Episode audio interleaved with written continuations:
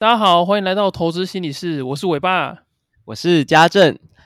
上一集我们有介绍到什么样是金钱焦虑，然后还有提供两个简单的方法去处理金钱焦虑。不过这一集我们要来告诉你说，哎，金钱焦虑到底对交易会有什么样子的影响？诶，这次我会提供我自己在咨询的案例，然后这也会写在我之后要出的投资心理学的书里面，让你们可以比较清楚的知道说。金钱焦虑是如何影响我们的投资跟交易？然后，并且提供你一些比较详细的金钱焦虑的处理的方法。那家政也会透过他自己心理智商师的一些专业，提供大家一些不错的建议。那这一次，呃，关于粉丝的部分，他就有来讯，然后有说到，他其实他的名字是小切，然后他小时候父亲在金融业工作。很喜欢融资融券，然后开杠杆，外加贷款玩股票，常常因为使用粗糙的技术分析而亏大赚小。当他交易不顺的时候，只要他的行为举止有让爸爸看不顺眼，很容易就会被痛打一顿。那想要请问一下伟爸，就是这样子的呃一个小切的例子，你会怎么样子的来去跟各位听众讲解？其其实我觉得小切当初来找我的时候，我觉得他蛮蛮勇敢的去分享他的经验给我，所以我还蛮感谢他愿意把他这个经验让我分享给大家知道，然后可以去改善大家的交易心理的状况。那其实这种状况也蛮常见的，就是通常你的父母如果在金钱上面有比较不好的处理的方式，然后很容易让小孩子对金钱产生不安全感或是金钱焦虑。像小切他这一次。跟我分享，就是说他从小的时候就很想要，呃，改善他爸爸给他的那样的状况，所以他想要好好的去组建一个家庭，所以他长大在跟对象交往的时候，也会尽量在物质上去满足女友，然后呃，希望可以透过物质的满足，然后让对方感受到他的爱，这样。可是因为这种金钱焦虑，导致说他呃过度的去满足对方，所以他。呃，积蓄啊，存的钱可能都被花光，所以他觉得说，哎，这些钱好像还不够满足对方，他还会想要透过信用贷款的方式啊，去满足对方的需求。结果，呃，到最后就欠下很多的债务，甚至还要到法院去开庭，然后去整理他的债务，这样。而且为了尽快赚回他的钱，他也想要用以小博大的方式，然后开比较大的杠杆，可能透过一些权证啊，或是一些衍生性的金融商品。结果这样的状况反而让他事与愿违，然后离经济独立的日子越来越远。哎，那其实我觉得蛮好奇的，因为其实一般人呢，就是要把过去的这样子的经验，然后跟他现在的一个这样的金钱焦虑做连接，其实不一定那么容易，因为大家好像比较容易就会看到金钱焦虑的部分，但是。他是怎么样的去意识到说，哎，他的金钱焦虑好像跟他过去的家庭的状况啊，或者是跟他现在在满足另外一半的那个感觉是雷同的。呃，他跟我分享是说，他看了我一些粉丝专业的文章之后，他发现说自己其实有耳濡目染父亲以前过往的交易行为。虽然说他很不喜欢父亲之前的那个样子，然后父亲他也会在亏钱的时候对他可能颐指气使啊，甚至有动手的状况。可是，呃，他竟然去承袭他父亲以前的那个样子。虽然说他并没有发脾气，可是他的交易行为跟父亲越来越像，然后也会想要走呃抄近路的方式去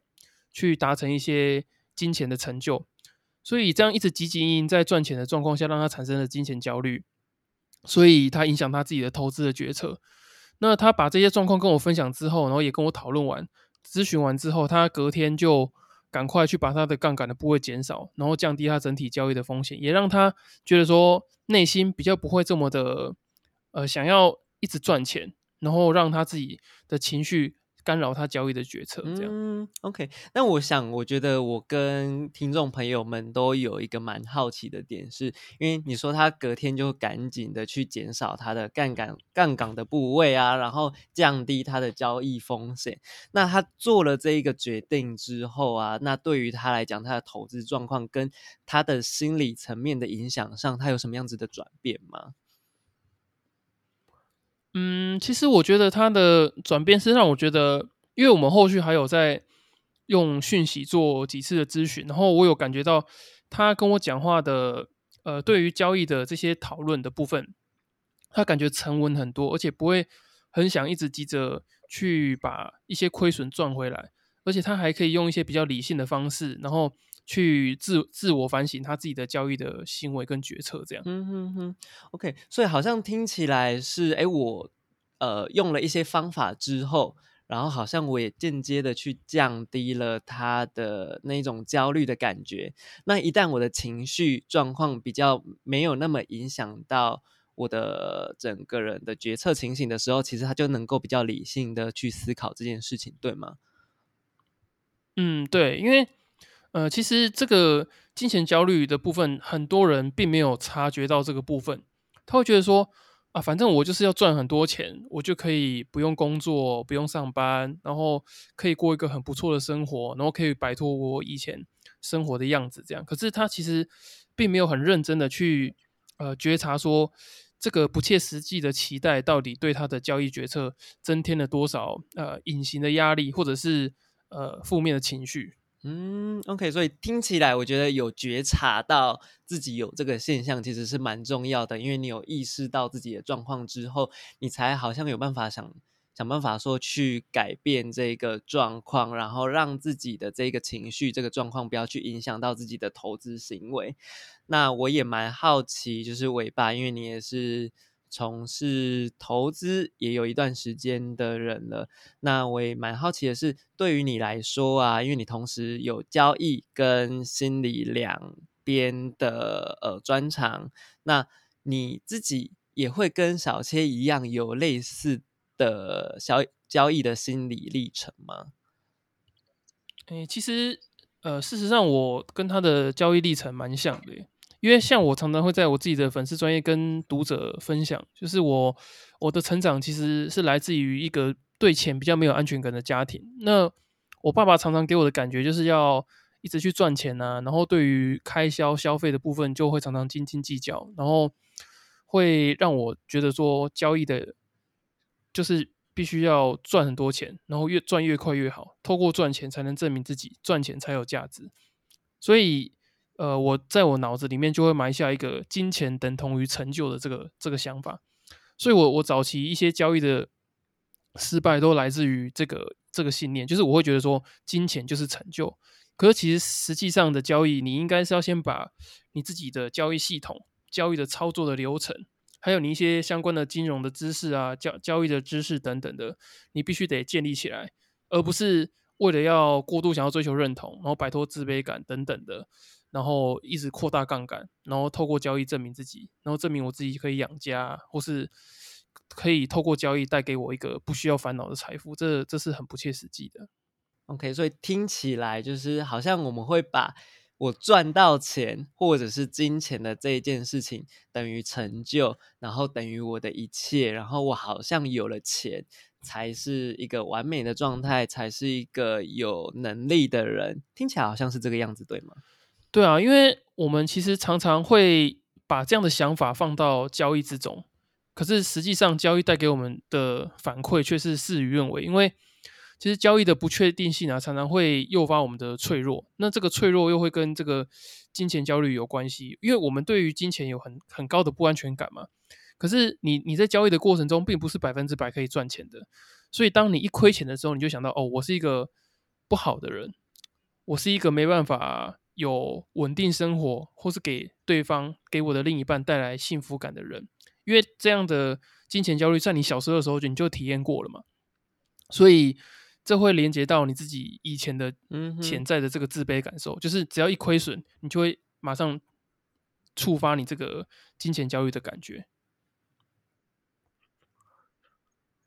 OK，那所以其实听起来好像你跟小切这个金钱等于成就的这一个想法，哎，好像也是蛮类似的。那像你现在再从头回去看你的这个交易历程，还有小切的这个历程，那这一些相似的历程，你重新再其实我觉得我对于样子的看待交易来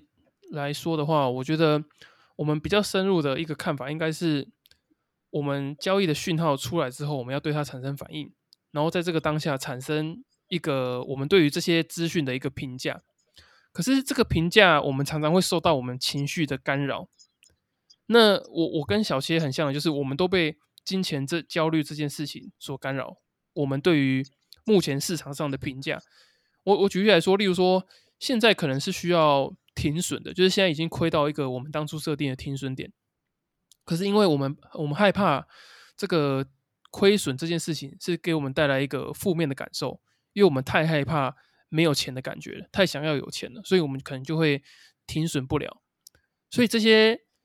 错误的反应跟评价都会跟我们个人的心理的预期。还有我们成长的脉络有关系。当我们心理预期说，哦，我们就是要赚很多钱才是正确，才是对，才是好，或是说你从小在一个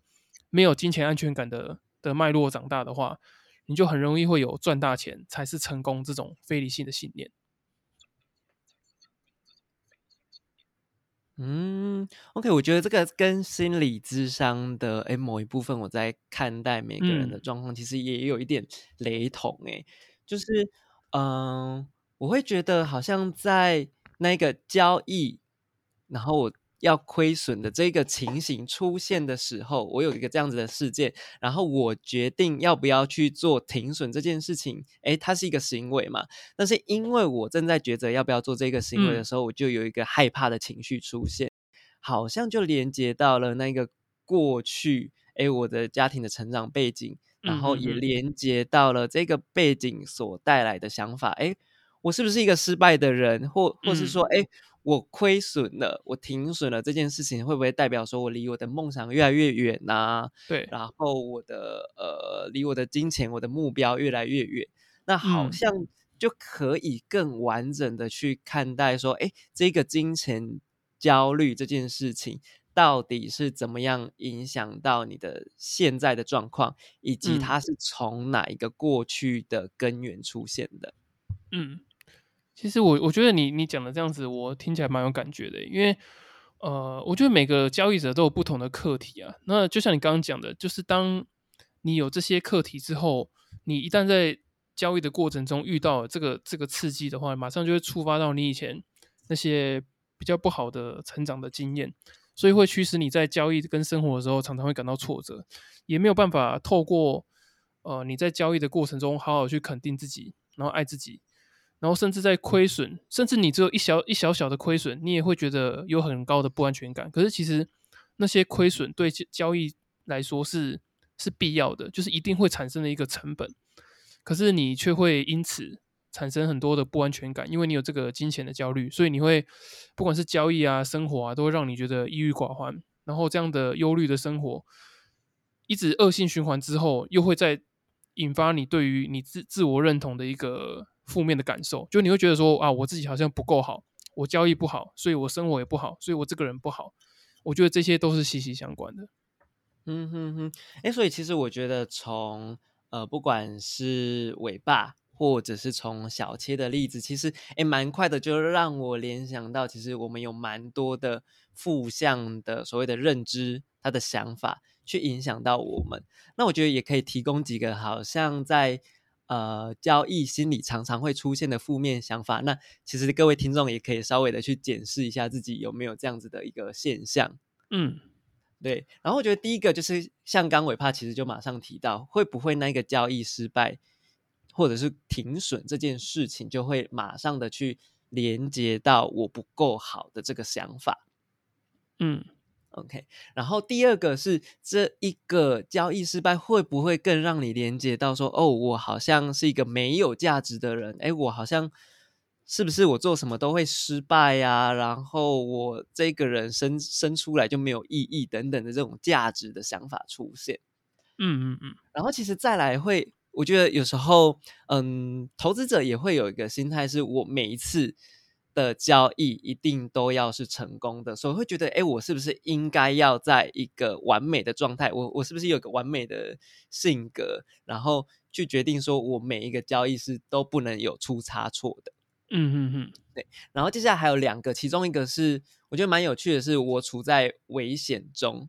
OK，因为这个我处在危险中啊，会让你觉得说，哎，我在交易的这个时刻是不是如履薄冰？然后我那一个情绪的那个感觉，我就会绷得很紧，其实嗯就没有办法很清楚的可以去用客观的立场去判断，反而会被情绪所凌驾。对，对对对，然后我觉得还有一个最后一个蛮有趣的是，因为也许对于刚刚尾巴也提到的，哎，关于那种自我认同啊，那种不安全感的感觉，会让他们想说，我是不是能不能够相信自己的判断？或许我在过去的判断，然后有一些失败的经验，然后遭受呃爸爸的责备，或者是遭受这个市场的惩罚，让我觉得说，哎，好像我不能够再相信自己的判断。那反而因为不能够相信这样子的判断，然后自己之前所学的一些理性的分析，反而就又被情绪所凌驾了。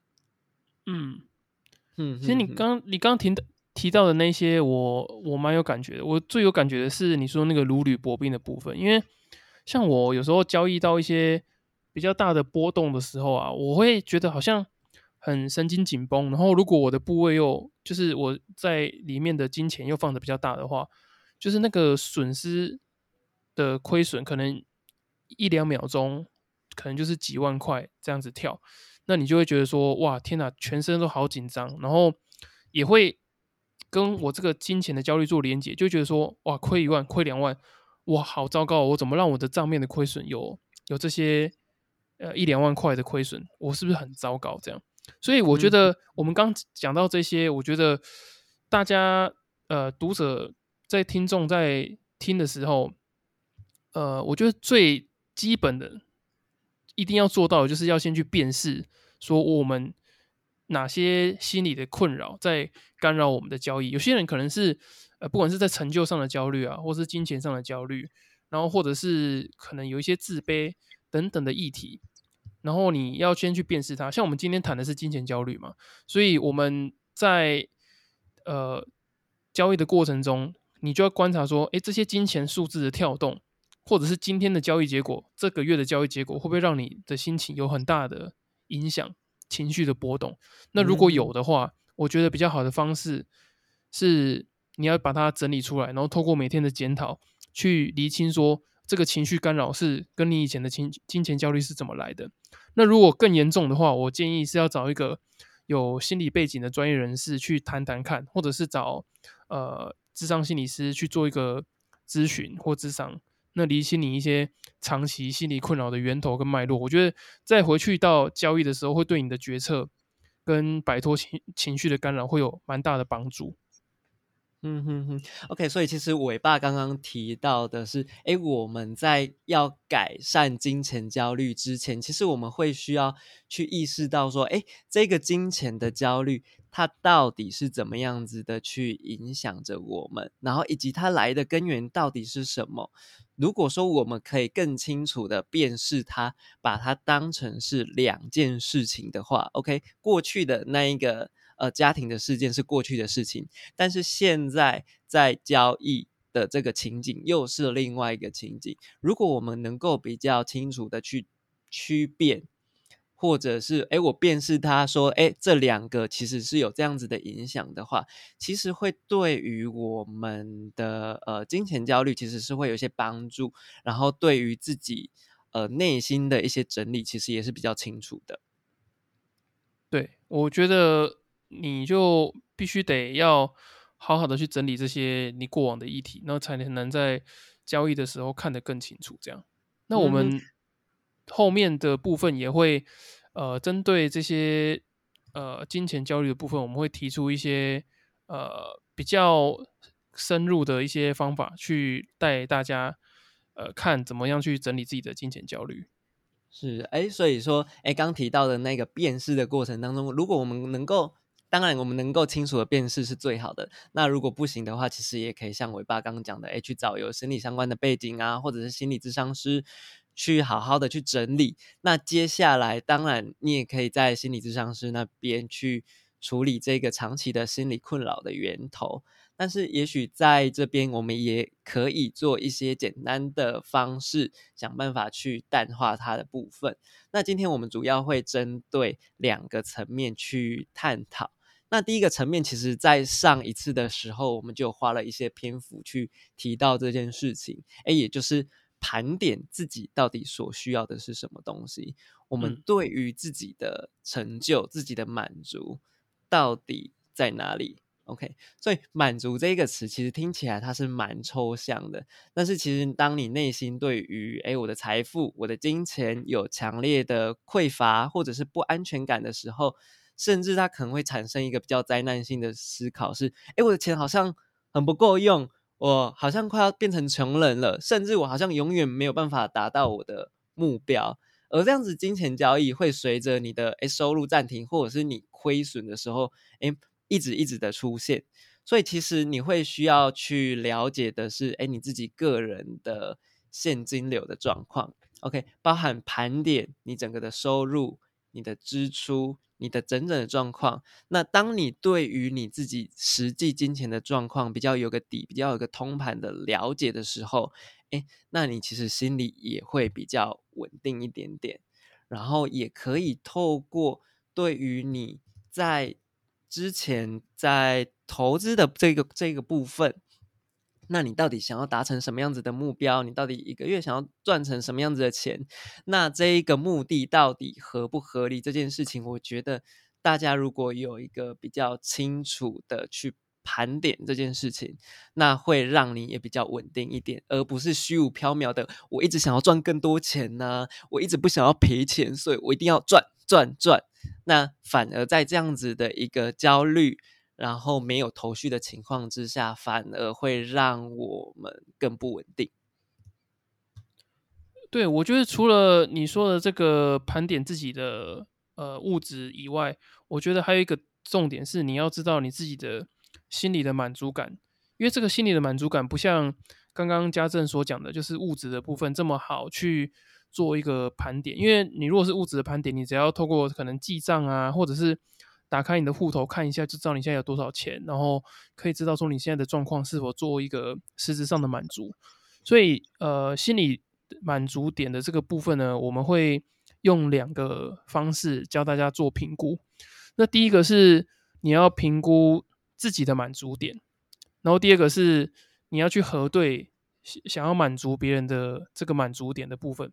那第一个评估自己的满足点的部分，就是有一个很知名的诺贝尔经济学奖，他也是一个心理学的教授，他叫那个康纳曼，他说。金钱对于人生的满意度有很大的影响力。可是，当你缺乏资金的时候，金钱才可以影响你的快乐。那可是，你如果超过你的收入，如果超过基本需求的话，它不一定会增加你的快乐。所以，这也意味着，就是如果当你的基本需求满足的时候，你有可能跟这个整个世界上的有钱人一样，有类似差不多的快乐感。所以，这康康奈曼也他也提到说，想要创造这个满足感，最重要的部分就是你要在生活中创造这些美好的回忆。所以，这这要让呃听众认真的去思考一件事情，就是你要赚多少钱，跟你的快乐并不不有绝对的关系。当你在满足你基本的需求之后呢，你必须找一些你热爱的事情，你很兴奋的事情，或是让你。呃，开心到可能会睡不着的事情，那才是会让你有满足的感觉。因为通常焦虑的来源，呃，会是你没有办法满足你自己的一些期待，或者是你有一些不安全感。所以，当你能够评估你自己的心理满足点的时候，你就可以知道说，哦，原来我只要做到这个样子，我就不用金钱焦虑了。所以，我觉得这个部分很重要。对。嗯，我觉得其实尾巴在这个地方也提到蛮重要的一件事情是，哎，我们好像通常都会比较用比较注重那一个负向的感受跟想法。哎，我今天交易失败了，所以我今天心情很差，我今天很焦焦虑，很害怕。那其实，可是其实，呃，这一个不好的感受、不好的想法，这件事情其实只是在你生活中的一部分。没错，但其实好像我们也蛮常忽略的是，哎，我今天吃了一个什么样子的西班牙炖饭啊？我觉得吃了好满足哦。或者是我今天去了呃北海岸玩，那我就觉得，哎，天呐，这样子的呃一个行程是很放松的。我们比较常忽略的是那一个关于对自己正向、放松、满足的一个记忆。但其实我觉得啊，就是就是人嘛，就是。都会有好或不好的事情发生。那我觉得这个就是一个人生观，我觉得就像是呃一个太极一样。它就是黑中有白，白中有黑，所以你也不可能全然都是黑色的，然后都是负向思考，那你也不可能一辈子过得很顺遂。但是你能不能够在看到哎这些开心的回忆或者是事件的时候，同时也有没有办法想想，并且把这些正向的记忆跟感受提取出来？对，我觉得你你说的没错，因为我们真的蛮常呃把。我们的目光聚焦在这些负向的事情上面，我不知道，呃，听众大家有没有这种感觉？就是你在我以交易当例子来讲，好，就是你看到亏损的时候，你是你的心情的沮丧程度，比你看到呃赚钱的感觉是那个落差感是蛮大的。那经过研究说，这个感觉是落差到两倍，就是说你亏损的负负向感受是你赚钱的正向感受的两倍。所以，我我觉得说，你刚刚讲的，我们要聚焦在那些正面的事情。我我觉得回到交易上来看的话，你你想要摆脱这个金钱焦虑的话，你就必须得转移你这个满足点的这个焦点，就是说，你不能再放在这个金钱的结果上。当然，你你一定要把金钱控制在亏损一定在一定的范围内。可是，在这个亏损的范围内的话，我觉得你应该要把这个。焦点放在你操作的正确性，就是你有没有正常的执行你的计划，你有没有执行你的停损，你看到该进场的讯号，你有没有进场？你看到该出场的讯号，你有没有出场？我觉得这件事情对你来讲才是比较正确的，而且这个才是可以满足你的这个部分。因为我觉得操作的正确性来讲，比你获得的绝对损益，我觉得这个满足感来讲会是。呃，你应该把焦点放在这个地方。OK，所以听起来就是操作的时候是理性的，但是呃，失败就是我们也不要太气馁或者是灰心。但是如果我们有一个正向经验的时候，我们可以记住那一个感受，那用这个感受帮助我们，对于我们自己而言是更有价值感的，然后是更有信心去做这一件事情的。那。我也蛮好奇，刚尾爸提到关于满足的部分，第二点是核对他人的满足。对，那尾爸想要说明一下吗？因为我我我举刚刚我们讲到那个小切的例子，就是他说他因为以前他爸爸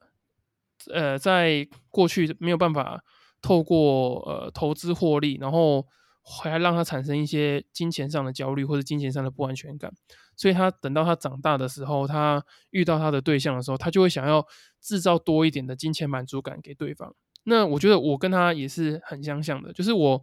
跟我太太一开始结婚的时候，我也是觉得说，哦，我我身为一个呃家中的男性啊，然后我会觉得说我应该是经济支柱，所以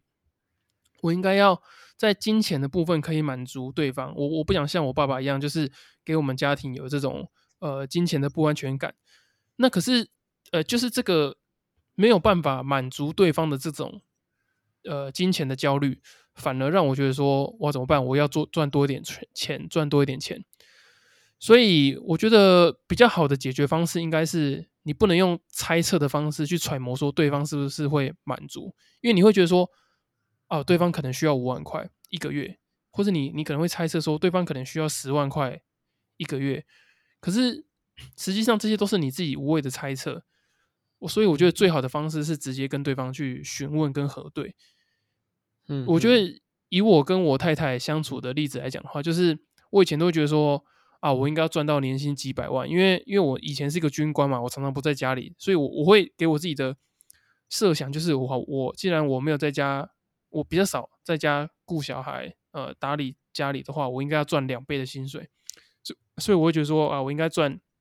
年薪几百万啊，不用让。老婆上班才能当一个满足家庭的好丈夫。可是我后来实际上跟我老婆